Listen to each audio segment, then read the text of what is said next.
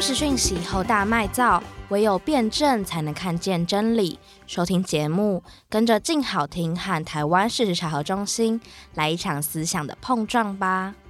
请继续锁定节目，每周二更新。这一季要带来更宽广也更缜密的查核故事与媒体的醒思。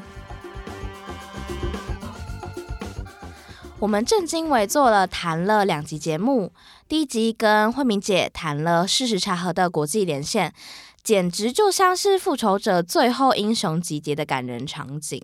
那第二集呢，则是跟新兴科技媒体中心的研究员尹轩聊了科技传言，它是如何出现、如何破解和它背后的故事。接下来想跟大家一起聊聊查核记者的辛酸血泪史。这一集邀请查核中心一起聊聊的主题是“老天爷，感谢你让我找到这么好的专家”。那听得出来，睽违已久，我们又来到比较轻松的部分了。前两集我们深入浅出的谈论国际合作的谣言啦，科技传播的眉角啦，里面其实不乏谈到一件事情是。面对这么扯的不实讯息，查核记者还是会去询问、采访专家，就是因为他们秉持着谨慎的态度和追求真相的查核精神。那你有想过，专家在面对这些谣言的时候，到底怎么想啊？其实这集的主题是源自于之前私下跟查核中心讨论的时候，当时听了其实觉得超级有趣，也很喷笑，可是有时候又莫名感人的一个主题。那进入故事前，首先还是要先欢迎台湾事实查核中心的查核记者小何。大家好，我是台湾事实查核中心的记者小何。还有第一次莅临静好听的台湾事实查核中心的查核记者小袁。大家好，我是台湾市茶中心的茶和员，我叫小袁。欢迎两位。其实刚刚讲到，我们谈了很多茶记者面对这么这么囧的谣言，他们会怎么回应？那究竟现在反过来想想，那些论文跟研究已经快要著作等身的专家们，面对这些对他们来说超级荒诞，然后又超级基础的不实讯息的时候，他们的反应到底是如何啊？你们可以帮我分享一下吗？其实我们最常碰到就是被受访者讲说：“诶，这个这么瞎，你们为什么要查？”那在疫情的时候啊，其实很多偏方啊、不实讯息等。那我们常常会拿着一些，比如说：“诶，抹精油能不能灭病毒啊？闭气十秒可不可以测你的肺部有没有纤维化等？”然后跑去问专家，专家当时他们其实是在研发快筛啊，或是疫苗等，所以其实他们超忙的。他们又接到我们这种。听起来非常荒谬的电话，他们其实通常都会先狂笑，然后笑完之后就说：“这太瞎了吧，这什么鬼东西啊！”可是最后还是会很耐心的跟我们解说，然后以及说明这个理由到底是什么。这样子听得出来，他们都会很认真的回应你们。那有没有什么例子可以分享？像是最近呃病毒的谣言很多，你们应该也访问了很多病毒的专家。那其实疫情到夏天开始就是。很多人开始说：“诶，新冠病毒能不能透过蚊子传播？”那当时候我们就访问了两个专家，那其中一个是冠状病毒之父。那想要请问香云，你知道冠状病毒之父是谁吗？嗯，好像有听过，是一个呃赖教授嘛。对，然后他是他现在已经是中研院的院士，是赖明昭院士。那他在三十年前的时候，他就其实投入了冠状病毒的研究，然后被国内外媒体称为冠状病毒之父。那在三十年前的时候，冠状病毒是一个相当冷门的一个研究领域了，他连经费都拿不到。但是在二零零三年 SARS 爆发，以及到今年，其实大家才开始重视冠状病毒。那刚开始的时候，我就拿着这个蚊子能不能传播新冠病毒的问题去问他，那我是用电访的。然后我想说这个问题有点瞎哎，还要去问冠状病毒之父，这这么权威性的人，他会不想回答啦。然后那时候我预测是这样。然后其实我打电话过去的时候，其实赖院士他蛮内敛，也很非常谦虚。然后他的回答是说，其实他回答非常保守。他说新冠病毒是如果要成为人跟蚊子的共同病毒，其实是非常不容易，因为病毒要很多的突变才可以成为蚊虫传染。然后蚊虫也要有受体才可以被传染，那目前都没有科学证据显示说新冠病毒可以透过蚊虫传播。那其实我在访问他的时候，其实他讲话是因为他年纪有一点年纪比较大了，所以他讲话其实有一点颤抖的，可以看得出来他还是很努力的在帮我们回答这个题目这样子。那他都已经研究冠状病毒三十年，那他对于病毒的回答也是一分证据一分话，所以他没有证据的话，他也不敢说这样子。嗯，那你刚才讲到有访两位专家，另外一位专家呢？另外一个是我们很常问的一个专家，叫何美香。那大家应该也很常在节目上看到他。那他在病毒学上也是非常权威。那他个性跟赖教授有点不一样，他比较急，但是很直接也很可爱。这样。那当时我在问这个蚊子传播体的时候呢，其实我打过去的时候，他说：“诶，我现在人在开车。”然后我就想说：“那我晚一点再打过去好了。”那他就直接跟我说：“你等一下，等一下。”叫我 hold 三十秒，然后叫我，他说他要把车停在路边再跟我说，然后等了三十秒之后呢，他其实就停在路边，然后就开始跟我讲说啊，因为呃蚊虫本身并没有病毒受体呀、所以所以不能传播等等等，然后新冠病毒跟登革热的病毒是完全不一样的，叫大家不用担心。那其实除了这个蚊子题之外，我们之前有访问过他很多很多题，他有时候人甚至在国外。然后他连就是国际通讯费他都可以吸收，他都要回答我们的题目，这样。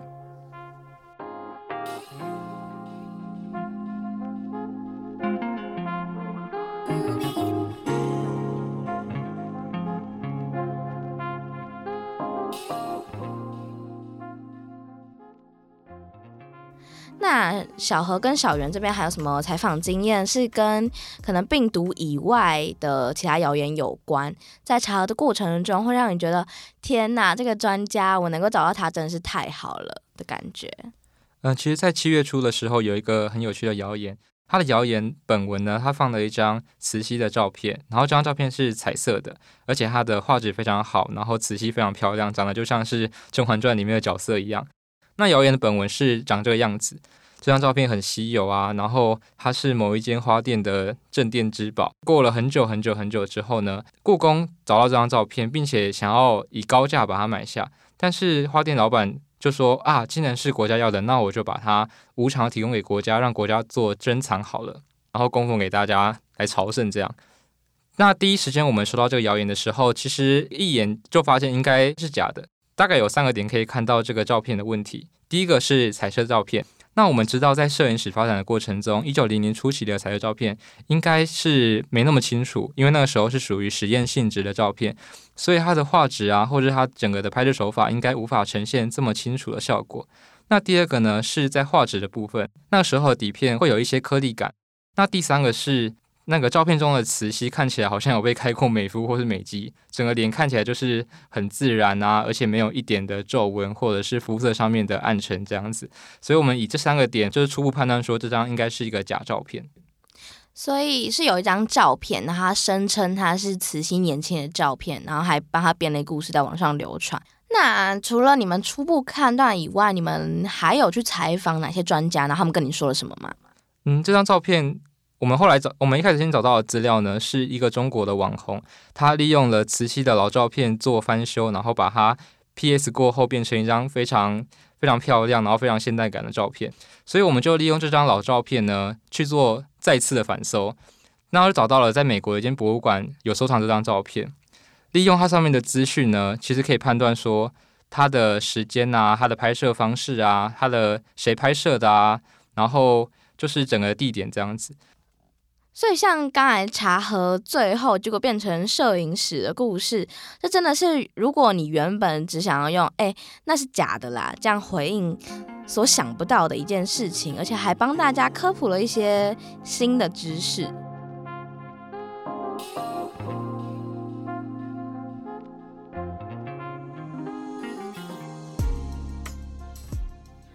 那像是刚才讲到的是照片嘛，就是查核中心很常收到一些可能照片上面的谣言以外，其实我也蛮常看到查核中心在查一些跟影片相关的谣言的。你们有什么经验吗？过去我们有收到一个影片，那那个影片它是它的文字内容说，诶，台湾云豹复活了。那其实我们以常理判断说，台湾的云豹应该已经绝迹了，嗯、就是没有。几几乎没有再看到。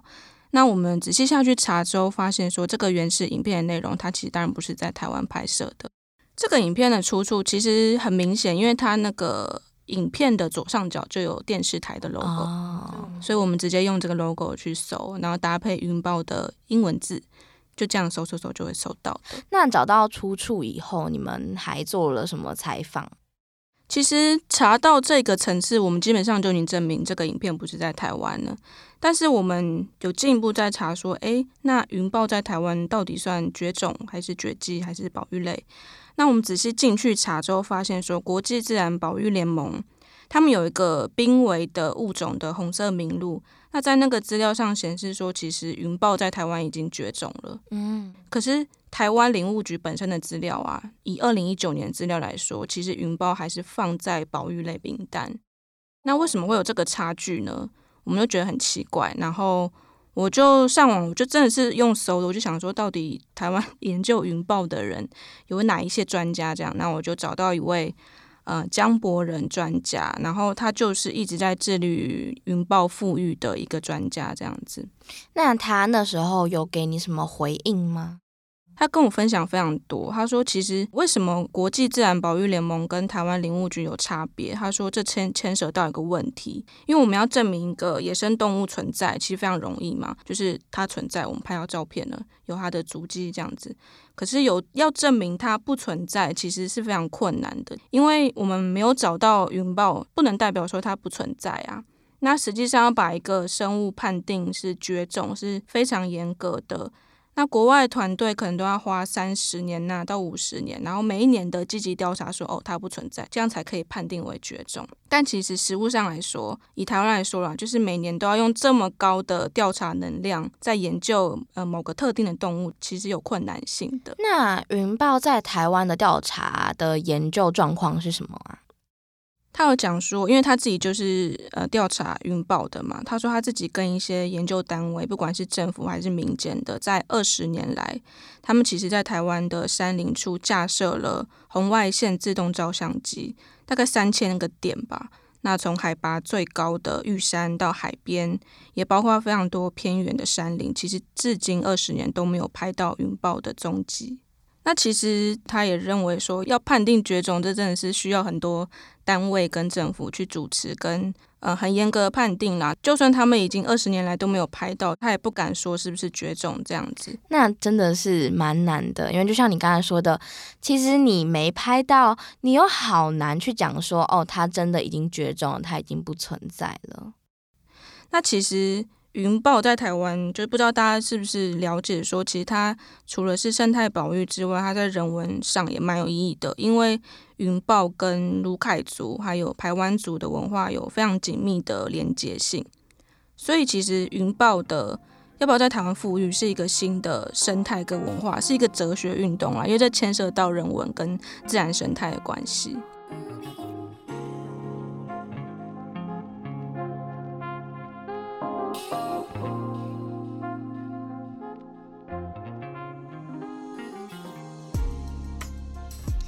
我觉得刚才听了那些以后，真的没有想到深入的去挖以后，发现了很多背后的故事。那除了像是专家以外啊，你们在做查核报告的过程，或者是在发布之后，有得到什么你们印象很深刻的回应吗？那其实有一件其实蛮有趣的事，就是我们的查核报告啊，会分成错误、部分错误、事实厘清跟正确这四种这样子。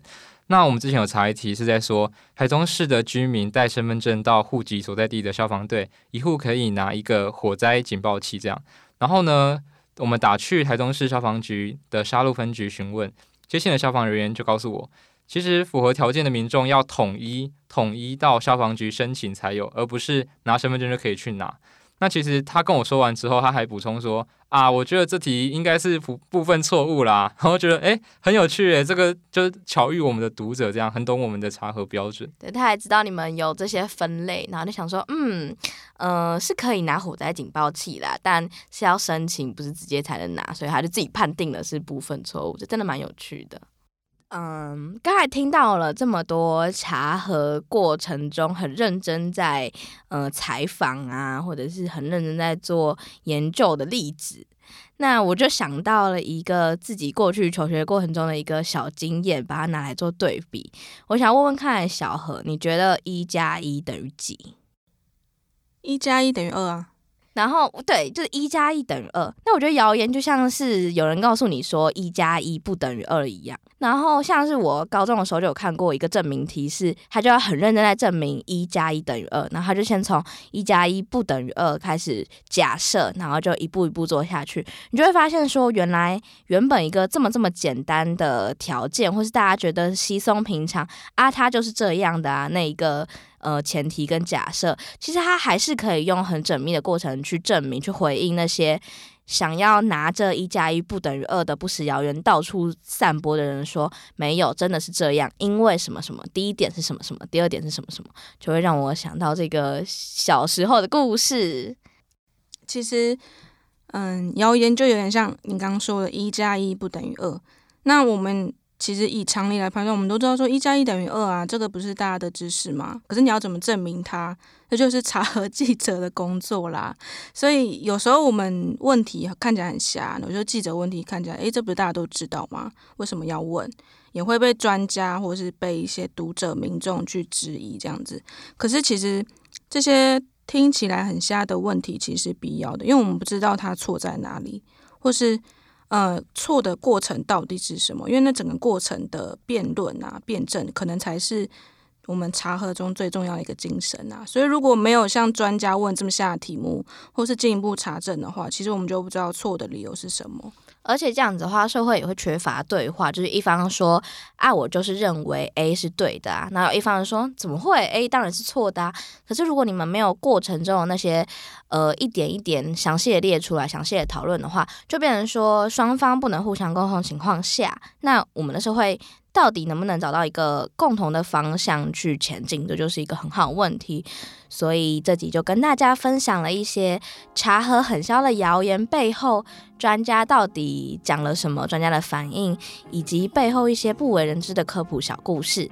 那今天很谢谢 TFC 的茶和记者小何跟小袁，谢谢大家，我们下周见，拜拜。